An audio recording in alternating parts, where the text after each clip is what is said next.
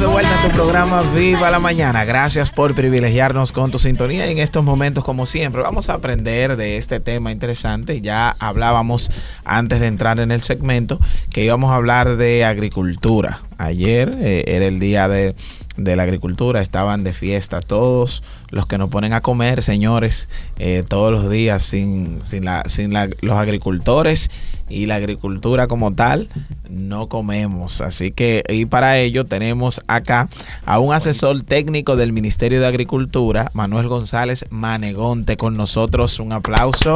Bienvenido a Viva la Mañana Buenos días, buenos días. Estamos disponibles para todos ustedes. Adelante. Usted que ya ha estado por acá, pero digital. Hoy está con, sí, por primera vez con muchos problemas de, conexión. Tenemos el privilegio de tenerlo en el día de hoy por acá y a propósito de que ayer fue el, día, de, la agricultura y todo lo que implica la agricultura en la humanidad y en un país como el nuestro. Así es que lo tenemos acá para que él nos diga alguna de esas cosas, de tantas las cosas que él sabe, no solamente a nivel de agricultura, sino de una cultura general. Ayer creo que era del agricultor, ¿verdad? sí, de, la, agricultor. Entonces, realmente hay que decir que ayer fue el día de San Isidro el Labrador. Labrador. ok, entonces por herencia hispana, española, que es por cierto el patrón de Madrid, capital de España, del Reino de España o la madre patria, eh, se nos heredó que como el Día del Agricultor también quedó como Día del Agricultor en República Dominicana. Y aquí se celebra todos los años. Aquí hay un monumento que fue inaugurado por el presidente don Antonio Guzmán Fernández, creo que en el año de 1980, en Moca, a la entrada de Moca, en la carretera Ramón Cáceres, a la entrada de Moca.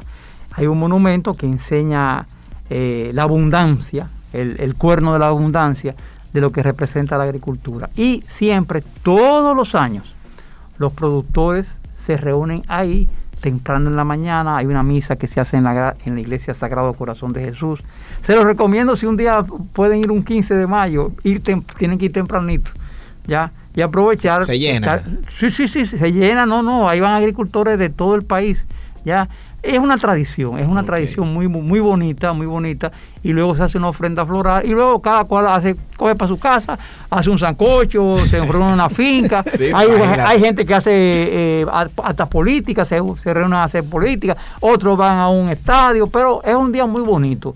Es el Día del Agricultor porque hay que honrar siempre al agricultor. ¿Y, cómo definimos al agricultor? ¿Cuál es la mejor manera, la manera más llana de definir a, esta eh, eh, eh, Espérate, te metiste en rojo el agricultor para mí, para mí, para mí, para mí, para mí, para mí.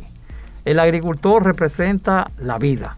Sí. Así, como yo digo que el agua es vida, yo digo que el agricultor, desde que la agricultura la, la, la inventó una mujer, porque hay que decirlo, eso, fue, eso viene del neolítico de hace unos 12 mil años atrás, eh, y realmente el hombre era cazador-recolector, eh, el hombre se dedicaba a andar, a estar marmoneando, como le llamamos, eh, o brujuleando, pero no era brujuleando, andaba buscando la comida. Entonces, simple y llanamente, se fue, al parecer había alguna mujer que estaba en estado, en estado de gestación, estado de gravidez, no podía andar marmoneando atrás del hombre, ya en esos momentos, y empieza a sentarse. Se sienta en un lugar y empieza a cultivar y a ver y a observar. Entonces ella empieza a mejorar. Y con, eso fue un proceso de cientos de años, diríamos miles de años, se fue, se fue asentando y así, así la, la mujer domesticó eh, las cabras, los ovejos, que eso fueron uno de los primeros animales domesticados, el perro como compañía, el gato como compañía y la vaca para que le diera leche, le diera cuero y le diera carne. Entonces así fue que así inicia los procesos de la agricultura, el nacimiento de la agricultura. Es un proceso que gracias a ese proceso y gracias a esa persona que se llama agricultor, la civilización es civilización, porque el hombre se asienta. El agricultor es el profesional más antiguo, es el profesional de la actividad económica más antigua, se podría decir. Dicen que es otro, pero eso, eso, no, es, eso, eso no es cierto, es el agricultor. El agricultor. Es, el agricultor, porque para que cita aquella otra, tenía que haber ya una acumulación de capital y había, había una, una, una, obtención de... Eh, entonces, Manegonte, eh, hay una relación con San Isidro Lavador que dice que quita el agua y pone el y pone el sol, ¿verdad? Eso tiene que, relacionarse con eso. Con, no, mira, muy buena, muy buena tu pregunta, eh, Alfredo. ¿Tú sabes por qué? ¿De dónde viene eso? Mira, resulta que en mayo, estamos en República Dominicana, ¿no? ¿verdad? Eh, estamos en República Dominicana. En mayo, nosotros inicia lo que se llama la, la época de lluvia. ¿Ok? Mayo es un mes donde fundamentalmente llueve. Se llama el periodo climático convectivo. Aquí tenemos un, gran científico dominicano que ha desarrollado a través de los años una teoría que se llama los periodos climáticos. ¿Cómo son los periodos climáticos? Dice, el año realmente, eh, oficialmente inicia el primero de enero, ¿no verdad? Pero no, no, el año inicia oficialmente con las lluvias. El año comienza el primero de mayo. El primero de mayo con, lo que se llama etapa convectiva. Hay tres etapas, que son la convectiva, que va de mayo, junio, julio, donde las lluvias eh, eh, tienen mucha relación fundamentalmente con, primero, el calentamiento, o sea, el, calentamiento eh, que ocurre, los efectos orográficos en la isla y los vientos alisios que vienen del Atlántico. Entonces luego viene lo que se llama el periodo climático tropical, que es aquel periodo que tiene relación con las temporadas de huracanes, que es agosto, septiembre y octubre. Y luego viene lo que se llama el periodo climático frontal, que va de noviembre hasta abril, que es el periodo donde menos lluvia cae en la República Dominicana. Entonces, ¿qué tiene que ver mayo con la agricultura? Que se prepara la tierra fundamentalmente en esa cuaresma, ¿ya? antes de Semana Santa, eh, previo a Semana Santa, en los días de Semana Santa, tú vas preparando la tierra y esperas las lluvias. Vienen las lluvias, normalmente eh, anteriormente aquí, aquí llovía eh, normalmente 2 y 3 de mayo, por eso siempre se habla de la famosa bañarse con las aguas de mayo, el famoso embuchado de mayo, que simple y llanamente tiene una relación que, que son las primeras aguas, ya son las primeras aguas. Ahora bien, con todos estos asuntos que han ocurrido a nivel del mundo, hemos visto que a veces se adelanta, empieza el 15 de, el 15 de abril. Entonces son aspectos que uno tiene que tomar, eh, eh, ir tomando en cuenta la cotidianidad para la siembra, la cotidianidad que es lo que tenemos, y también que no coincida en muchas veces las cosechas, por ejemplo, de, ciertos cultivos, con esa lluvia, porque dificultan la recolección. Bien, ¿y cómo vemos la agricultura en estos momentos en el país? Eh, ¿cómo la, porque se dice que eh, eh, con el crecimiento de población que hay, ah, se dice que va a ser un poquito más difícil. De hecho, se estima que vamos a hacer 9 mil millones de, de, de humanos en el mundo hasta el 2050 y por eso se estima que va a ser un poquito más eh, difícil alimentar todas esas personas. ¿Cómo se ve en este país la agricultura hoy en día, eh, así poniéndola en perspectiva hacia el futuro? Mire, Merlin, eh, yo, yo tengo un problema. Yo soy una persona sumamente optimista. Muy bueno eso. Claro. Yo soy una persona positiva, ¿verdad? Que yo no veo el vaso medio vacío yo siempre veo el vaso medio lleno. Yo siempre trato de al mal tiempo buena cara. O sea, esa ha sido mi, definición desde niño. Usted viva la mañana, así que somos Entonces, ¿qué, ocurre? ¿Qué ocurre? Te voy a hablar a nivel global y a nivel nacional. Sí. ¿Ya? Primeramente, ha ocurrido un fenómeno que se, se, se ha venido desarrollando a través de los últimos años, que es el fenómeno de la urbanización. Sí. Ha, crecido, las ciudades han crecido, sí. Eh, se han formado grandes centros urbanos y hasta lugares donde hay buena tierra, por ejemplo el caso de Moca que estábamos hablando ahorita, eh, la gente sustituye y, quiere vivir, quiere vivir mejor quiere tener un, quiere construir un ensanche, quiere construir un barrio, y por ejemplo, agarra tierra, por ejemplo, el Caimito a la entrada de Moca, eh, si tú te vas por La Vega, eh, a mano derecha, y entonces te construye un residencial. Pero ahí estaban las mejores tierras de, Moca, por ejemplo. Pues son tierras negras, son tierras que son que vale la pena eh, a nivel mundial, son famosas, ¿ya? Entonces, ¿qué va ocurriendo? A mucha tierra productiva se va cambiando por eh, por, por, residencia. Claro, es normal, porque tú tienes que también, cuando tú, cuando tú mejoras tu nivel de vida, tienes eso. Pero ¿qué ocurre? Entonces, va disminuyendo año tras año el nivel de la población que vivía en el campo. Y son menos brazos que están en el campo que vienen a las ciudades al fenómeno que se llama la industrialización.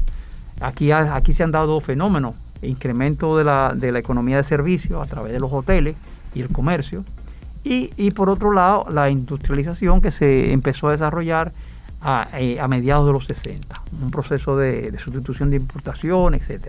Entonces, ¿qué ocurre? Viene la gente hacia las ciudades, ¿por qué?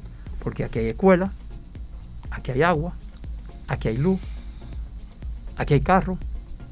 ¿Tú entiendes? Tú te puedes movilizar y vas saliendo del campo. Entonces, ¿qué ocurre en el campo?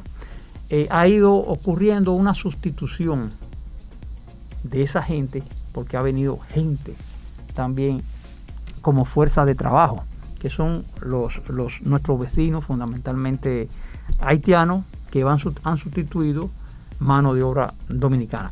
Pero no es que el dominicano no trabaje, sino que si el dominicano se le da mejores condiciones a nivel de la ciudad y a nivel urbano, esa persona se va a ir a las ciudades obligatoriamente. No, no, hay, hay, no, hay que estar buscándole la quinta pata al gato. Eso es normal. Entonces, esa, gente que no tiene nada va a venir para acá, olvídense, que va a venir a trabajar. Empezaron a trabajar en los ingenios azucareros, luego han, han ido trabajando en el arroz, en el café. Anteriormente el café era cosechado por la familia dominicana. Sí. Tú ibas a las montañas en cualquier parte del país, tú lo encontrabas la familia dominicana. Ahora tú no estás viendo ese fenómeno. Entonces, ese es un fenómeno que, uno tiene que estar consciente. Ahora, ¿cómo se responde a eso? Se responde a través de la modernización. ¿Cómo se moderniza la agricultura? A través de una serie de prácticas. Por ejemplo, la primera práctica que existe de la modernización de la agricultura es el mejoramiento tecnológico a través de las variedades. que sean variedades que produzcan más, que tengan mayor rendimiento por unidad productiva. En este caso, por tarea. O sea, aquí por ejemplo eh, tenemos un caso muy interesante, eh, digno de, darle seguimiento, que ha sido lo que ha ocurrido con el arroz, el fenómeno del arroz.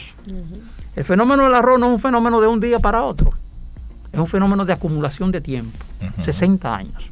Cuando digo 60 años, digo porque en el año 1962 se inauguró lo que se llama la Estación Experimental Arrocera de Juma. ¿Y qué pasó en ese momento? En ese momento se iniciaron las investigaciones de una serie de tecnologías en el cultivo que han permitido pasar de un quintal o de 0.8 quintal, o sea, 800 libras por tarea, a pasar a 500 libras, 550 y hasta 600 libras de arroz blanco en una tarea. Eso es una, eso es una revolución tecnológica. Eso estuvo asociado con un fenómeno llamado la revolución verde la revolución verde que, se, constituyó en el uso masivo de insumos, en este caso químicos, fundamentalmente fertilizantes, mejoramiento de variedades, ¿ya? Y, por último, el mejoramiento de variedades y la mecanización. O sea, se sustituyó, se fue cambiando, se ha ido sustituyendo el corte manual para, para eh, eh, pilar arroz, o sea, tú, corta, tú cortabas la panícula, ¿ya? Y al tú cortar la panícula, eh, tú la, ponías, sacaba el grano de, esa panícula y lo embolsaba, lo metías en un saco, ya, ya es atrasado el saco, y ahora se está cortando con cosechadora, ese arroz entra a esa cosechadora a granel y esa, ese tráiler, ese, ese remolque, lleva ese arroz a granel a la factoría. Claro está, eso es un proceso pero es un proceso que ha durado muchos años, donde ha tenido una participación fundamental el Estado Dominicano a través de un programa de construcción de presas, de canales, ¿ya? y de inversión. Por ejemplo, el Banco Agrícola es el banco, eh, la mayor parte de, esa, de su cartera de crédito, por ejemplo, es el arroz. Para dar un ejemplo, ¿ya? Así mismo ocurre con el plátano, ¿ya? Eh, se, ha, ido modernizando a través. Entonces yo, te, yo a decir una cosa, yo a eso no le tengo miedo, porque viene una teoría que se viene desarrollando a través de los años, eh, desde cuando Malthus, Robert Malthus, que en, los años finales de los 1700, escribió que, va a llegar un momento en que la humanidad no pueda producir la cantidad de comida de gente que existe. Entonces, no, no, realmente eh, se ha dado respuesta. Eh, hubo una revolución verde, ahora estamos en la revolución verde parte 2, ¿ya?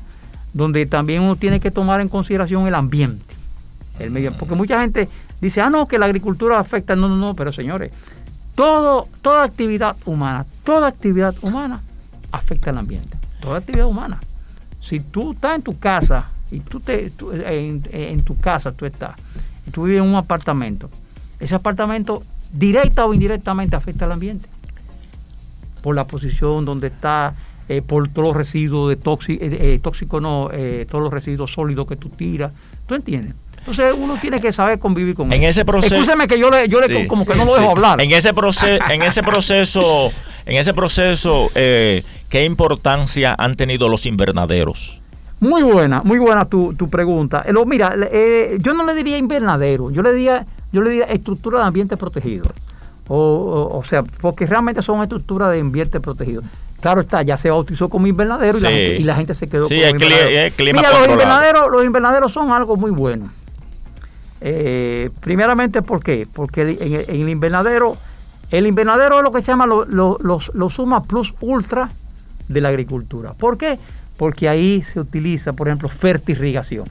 Ahí no se moja, ahí no se moja con, con canales abiertos, donde están expensos a filtración del agua, dos, evaporación del agua. No, no, eso va por tubería.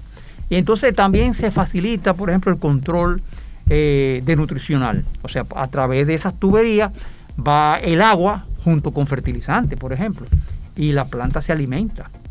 Eso es, eso es un gran avance. Y tiene, al ser una, una inversión de alto capital, ¿ya? porque se necesita una, un gran capital para la estructura y esa tecnología que cuesta, ya que cuesta, eso eh, se, se, ha, buscado eh, las opciones mejores. ¿Cuál es la opción mejor? La exportación. Nosotros, por ejemplo, eh, en vez de, en nuestro país hay muchos problemas, en el sentido de que aquí cuando uno hace algo, de una vez empieza la crítica.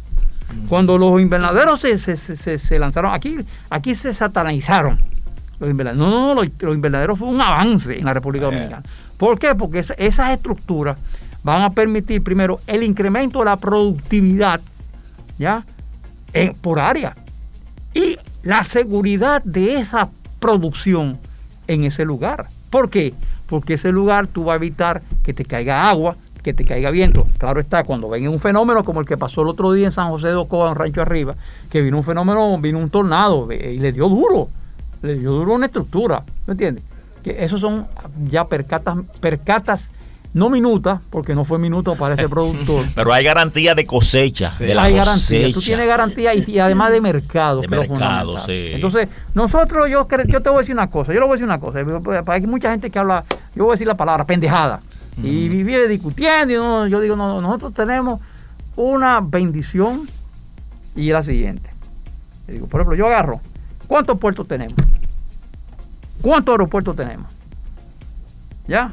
Tenemos un mercado alrededor. Tenemos un mercado que casi no produce. Por ejemplo, ahí tenemos el caso de Puerto Rico, que más del 90% de lo que consume Puerto Rico viene en furgón. O sea, hay muchachos en Puerto Rico que nunca han visto una mata en su vida.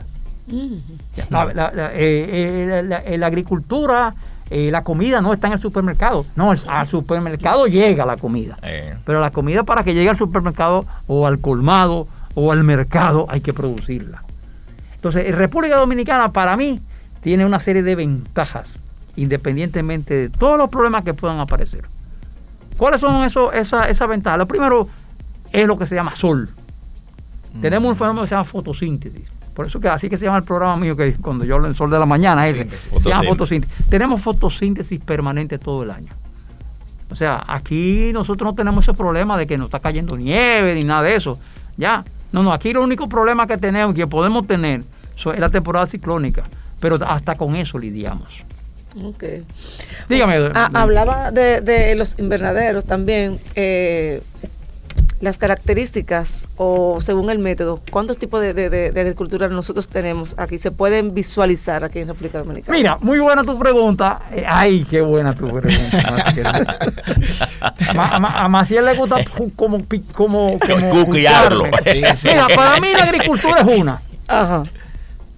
Para mí la agricultura es una. Lo que pasa es que hay gente que busca un invento, busca un nicho para penetrar ese nicho y, e inventa, bueno, vamos a hacer la agricultura orgánica, por ejemplo. Eh, otro la agricultura convencional, otro ahora le llaman agricultura familiar. Ajá. Ya. Entonces, yo te voy a decir una cosa, le voy a decir algo así, así tranquilo, ya, lo pueden decir tranquilo y que, que me está escuchando dice Manegonte. Manegonte lo digo. Y yo digo mi teléfono, 809-224-1433. Me puede escribir tranquilo, así como hace generalmente en el COE. Yo digo tranquilo. Tribuna abierta a toda manifestación. A toda manifestación deportiva. deportiva así decía, así decía eh, Max, Reynoso. Max Reynoso en Amalgama de Colores en la pelota. Dígame que le oigo. Para servirle. o no? Bueno, pues mira, yo te voy a decir una cosa. Para mí la agricultura es una sola. Ok. Es una sola. ¿Ya? Es una actividad donde tú vas a utilizar un organismo vivo, en este caso se llama semilla, o puede ser un esquero, lo que sea, pero es un organismo vivo que tú le vas a buscar un provecho. Un provecho sea para alimentarte, sea para vestirte, por, el, por, ejemplo, el caso del algodón. ¿Tú me entiendes? Eh, tú le vas a sacar un provecho, por ejemplo, a una vaca, a una res, te le puedes sacar de diferentes tipos de provecho. Entonces, eh, yo personalmente, les lo digo con toda sinceridad, con para mí la agricultura es una. Ahora tú buscas los nichos diferentes y lo vas, lo vas haciendo, ¿ya? Pero no en detrimento del otro. Aquí se utiliza mucho, y no aquí, en el mundo, que si yo quiero vender lo mío, yo voy a hablar mal del otro. No, no, esa es publicidad. Eh, no, eh, eso, eso Diríamos como la teoría, la, eh, la, agricultura es una e indivisible. E indivisible, no, es, una, es una. Entonces, porque tiene una función social. La agricultura, además de ser una función económica, es una función social. Porque a través de la agricultura nos hemos juntado los seres humanos. La civilización ha nacido a partir de la agricultura. Mire, Manegonte, yo me voy a meter en un terreno. Dígame, no, no, en un terreno porque estamos hablando de agricultura y es de terreno, ¿verdad? Menudo, tenemos para devolver. Eh, eh, ¿Cómo estamos nosotros en la producción de agrónomos? y también la actualización de los centros de estudios con respecto a ese avance de la tecnología, porque ahora tienen que, que, salir de ahí sabiendo manejar todos esos avances tecnológicos eh, a, esta, a estas alturas. ¿Cómo estamos en número, en calidad y cantidad? En, en número no te puedo decir porque eh, no me gusta. Eh, yo soy una persona muy cuidadosa con los números. Pero a grosso modo, visualmente, más o menos. Yo soy una persona muy cuidadosa cuando yo hablo, hablo con. Ah, pero que anda con, A mí no me gusta, a mí no me gusta hablar. Eh, anda con la con la mascota ah, mágica. Ah, no, no, no, no, no, no, es, que yo, es que yo hablo así. Mira, yo no te puedo decir que hay 3.475 agrónomos o ingenieros agrónomos o maestros de cultivo. No te puedo decir ese número porque no lo tengo. Y a mí, a mí no me gusta inventar. Muy bien. Tenemos mucho. Ahora, ¿qué es lo fundamental? Primero, eh, aquí hubo un tiempo en que la agronomía era una actividad atractiva económicamente, socialmente, donde el agrónomo era visto como un señor. o sea, no era fulano. Mm. Mira, en e, esa época fue los 60 cuando los primeros Loyola, bueno, los primeros no, porque ya, ellos tenían un grupo de egresados, por ejemplo, el caso de Hipólito Mejía, Sandino Jesús, el recientemente fallecido don Carlos Aquino, González. Ya en esa época hubo apoyos a la agricultura en el sentido de a los agrónomos se les montaba, ya, en Jeep, por ejemplo, porque había dinero para eso, o en motor también, se fueron creando las áreas eh, agrícolas del país y el agrónomo era parte de la sociedad. O sea, un director regional era como un presidente de la República en esa región, donde el jefe de la guardia iba donde ese agrónomo, ¿ya? Eh, no a pedir, sino a ayudar. Era una autoridad. Era una autoridad. Era una autoridad. ¿Qué pasó? En la medida que se fue desarrollando y fueron saliendo muchos agrónomos, también hubo un problema de calidad. Y hubo un problema también de que eh, se origina eh, cuando, cuando, se introduce la politiquería, pues le hace bien, oiga bien, la politiquería, en los diferentes gremios y en el mismo estado que tú tienes que ser de mi partido para. No, no, no, no, no, no. Agrónomo es agrónomo, independientemente de que sea un partido o de otro partido. O sea, es agrónomo, es un profesional, es, es una persona técnica, ¿ya? Que tiene que gozar un respeto. Lamentablemente, en los últimos yo te diría 30 y no, oye, espérate, escúchame, 40 años se, ha, se ha ido perdiendo ese respeto. Mm. Yo te lo digo porque a mí me tocó en la época que Hipólito Mejía fue secretario de Agricultura, ministro de Agricultura de la República Dominicana, del gobierno de don, Antonio Guzmán. En ese momento el, agrónomo en cualquier ciudad, en cualquier pueblo era una persona de respeto. ¿Qué ocurrió? Vino lo que se llamaron los famosos acuerdos del FMI, vinieron las presiones del exteriores, ¿ya? Contra todos esos programas de apoyo y desarrollistas que había, ¿ya? Y entonces todos esos programas se fueron sustituyendo, y no sustituyendo, sino que, dejaron de tener eh, eh, eh, la prioridad en, el presupuesto del Estado. Entonces hemos visto cómo ha ido la cantidad de dinero que se destina a la agricultura, ha ido disminuyendo porcentualmente. Entonces eso es algo que es lamentable, ha ocurrido, oye, pero eso tiene 40 años ocurriendo, o sea, desarrollándose, ¿ya? Mm. En esa misma medida tú has, ido viendo como la participación, claro, esos son dos aspectos diferentes. La participación de la agricultura en el Producto Interno Bruto. La, agricultura participaba normalmente anteriormente, en la época de Trujillo, casi un 50%. A mediados de los 60 era un, un, un 26, 30%. Ya luego, ya esa, esa participación no pasa de un 7% actualmente. Mm. Claro está, hay otros sectores que son más dinámicos en la mm, economía, como el caso del comercio, la industria, la minería, ya que, el turismo, que tienen mayor sin embargo sin embargo las exportaciones se han aumentado a través de los años. pero eso no no eso, no tiene nada que ver con esto. O sea, eso es otro factor es un factor interno ya de pero económicamente aporta al PIB eh, claro no espérate claro claro claro. Ah, por ejemplo ahora hemos visto pero yo te voy a decir una cosa, se han aumentado, yo no estoy conforme. Yo que creo, con, eh, creo y tengo eh, eh, la, firme convicción de que nosotros pudiéramos estar exportando cuatro veces más. Ok, sí. Que lo que estamos exportando. Pero ¿qué, ¿qué ocurre? Ya es más fácil, como los mercados son tan exigentes, a veces el agricultor dice, coño, si me van a poner tantas trabas para yo exportar, yo mejor no, me dedico solamente al, mercado interno. Entonces no busco mucho la calidad del producto. Entonces eso es lo bueno de los invernaderos, porque los invernaderos te exigen la calidad y la inocuidad. Un estándar Un estándar, porque tú tienes que exportar. Entonces, por ejemplo, yo saludo ahora que el gobierno norteamericano abrió la potencialidad de que nosotros podamos exportar.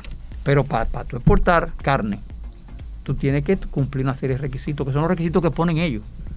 Porque ellos, ¿a quién es que van a alimentar con esa carne? Es a los americanos. Es a los americanos. Entonces, ¿qué es lo que van a buscar? Buenos requisitos, que una serie de condiciones que se necesitan. Y nosotros tenemos que cumplirlas. Ahora, pero para cumplirla tenemos que incurrir en, inversión.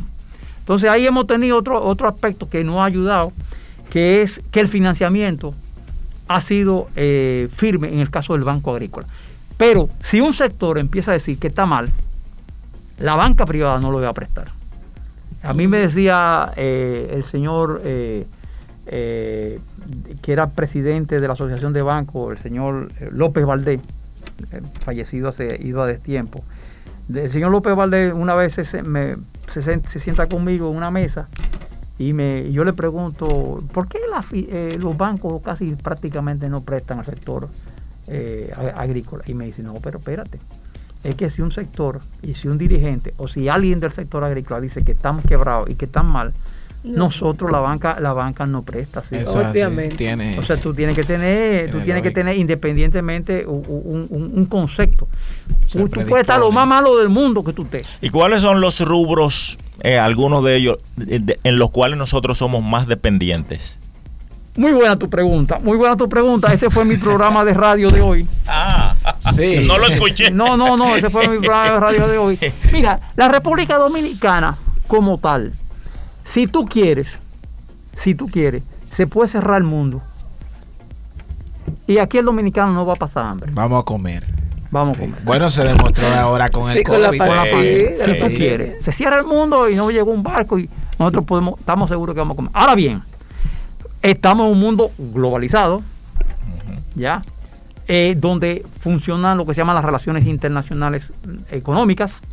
Entonces, eh, así como nosotros queremos exportar nuestra yuca o nuestro plátano, ¿ya? Bueno, aquellos quieren exportar su arroz, quieren exportar su trigo. el trueque. El trueque. Entonces, ¿qué pasa? Por ejemplo, mira, si tú agarras, o sea, yo te, yo te lo digo porque yo lo he demostrado. O sea, yo, agarro, yo he agarrado, ella llegaba a mi casa y yo, mira, Beba, a mi esposa yo le digo Beba, eh, vamos a comer esta semana solamente cosas hechas aquí en República Dominicana. Solamente hechas en República Dominicana. Y lo hemos hecho. Por ejemplo, ¿qué, hemos comido? Por ejemplo, en el caso de carne, pollo. Bueno, pero, pero yo producí pollo. Yo tengo que ensamblar el pollo. ¿Cómo lo ensamblo el pollo? Comprando maíz comprando soya, comprando grasa, que en este caso nosotros no la producimos. ¿Ok? Entonces, pero eso no significa que, ese pollo no sea dominicano, porque ese pollo creció aquí y tuvo por, eh, en manos de un dominicano que la tuvo produciendo. ¿Tú me entiendes? Nació aquí.